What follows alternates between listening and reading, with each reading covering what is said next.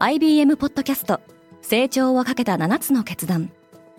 成長をかけた7つの決断とは今後3年間に世界を形作ると予想される7つのビジネストレンドについて IBM が何千ものクライアントとの対話に基づき提言をしたものです。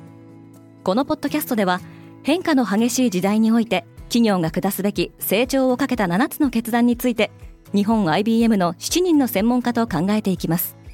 今お聞きのリスニングサービスにてぜひフォローボタンからフォローをお願いします。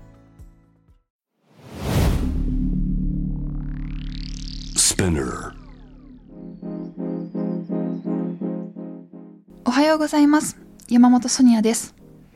2022年1月7日金曜日世界で今起きていること。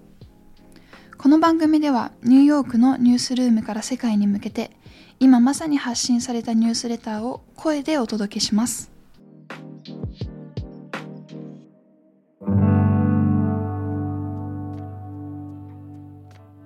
フィリピンのワクチン未接種者に厳しい措置。世界では新型コロナウイルスへの警戒がさらに高まっています。フィリピンではワクチン未接種者が自宅待機命令に違反した場合逮捕されることになります。ロドリゴ・ドゥテルデ大統領は国家的緊急事態を食い止めるためにはこの措置が必要だと述べました。一方フランスでは公共の場を利用する際にワクチン接種証明の提示を義務付ける法案が議会を通過し施行に向けて前進しました。香港政府でクラスター。香港当局の人間が開催したパーティーで参加者10人が COVID-19 に暴露したとの報道がされています。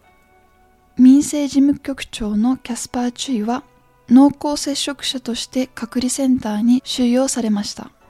香港政府は大規模な集まりを避けるよう住民に呼びかけていました。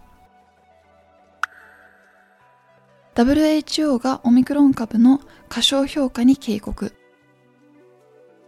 WHO 世界保健機関のテドロス・アダノム・ゲブレイエスス事務局長が声明を発表。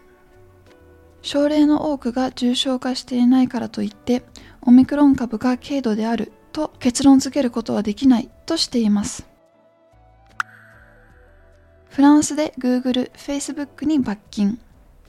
フランス政府は Google と Facebook に合計2億1000万ユーロおよそ274億円の罰金を課しました。フランスのデータプライバシー監視当局は Google と旧 Facebook であるメタが利用者のネット閲覧履歴などを記録するクッキーの利用を拒否するための手続きを難しくしすぎたと指摘しました。カザフスタンでは暴力行為が続いている。ロシア主導の軍事同盟が部隊を派遣したカザフスタンでは数十人のデモ参加者が警察によって殺害されました。一方この混乱によりウランと石油の価格が上昇しました。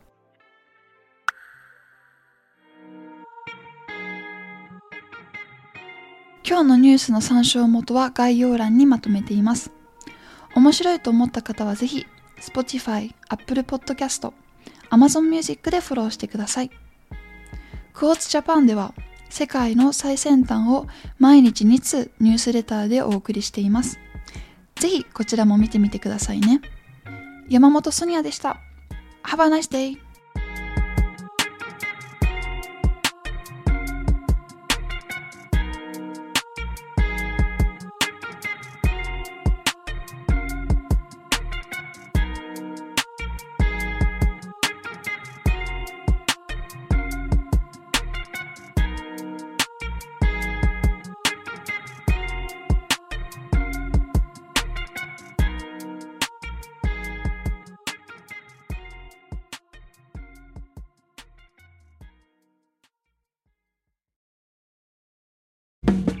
リスナーの皆様より多くのリクエストをいただいている話題のニュースを深掘りしたエピソードを週末の有料版で配信中です。